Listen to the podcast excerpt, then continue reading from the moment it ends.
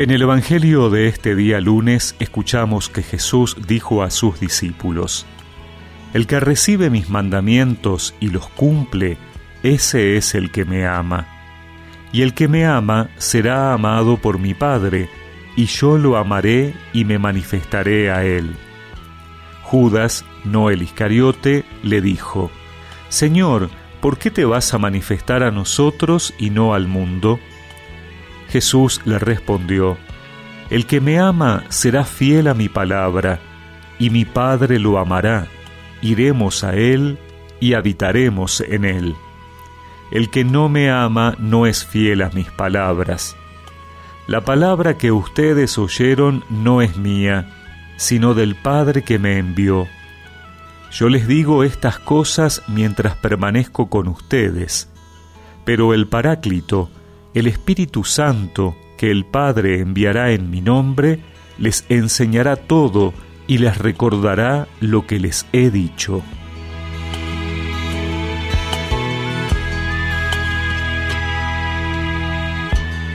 Hoy Jesús no nos pide que creamos en Él, sino que lo amemos y por eso cumplamos sus mandamientos, que en definitiva es también amar a los demás.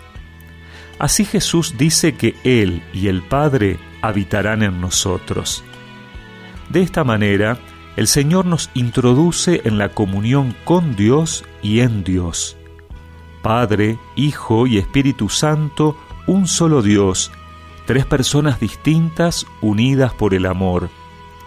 No es un Dios cerrado, sino que abre las puertas para que también nosotros formemos parte de esa comunión de amor.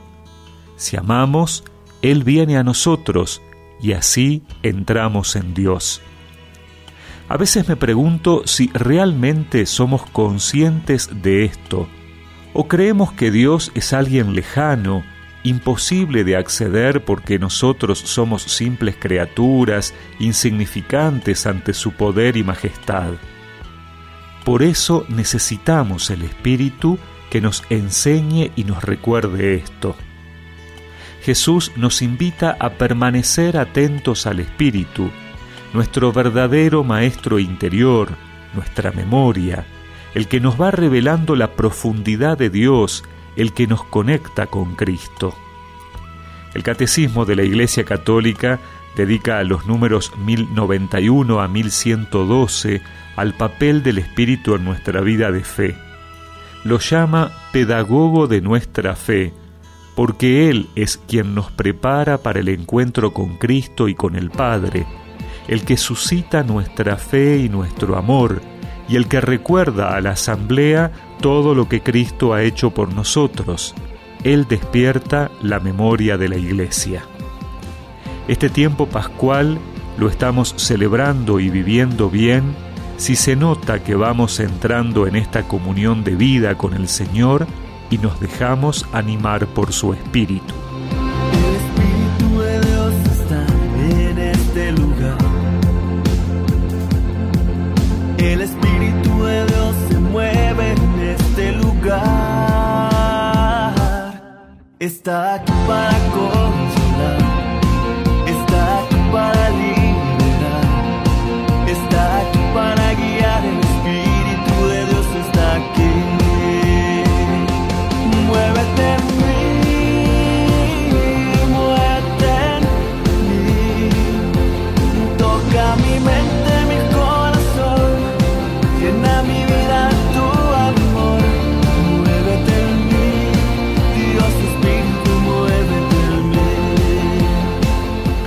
recemos juntos esta oración.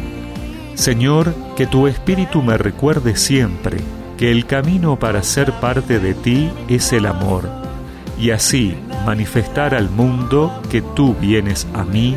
Amén. Y que la bendición de Dios Todopoderoso, del Padre, del Hijo y del Espíritu Santo los acompañe siempre.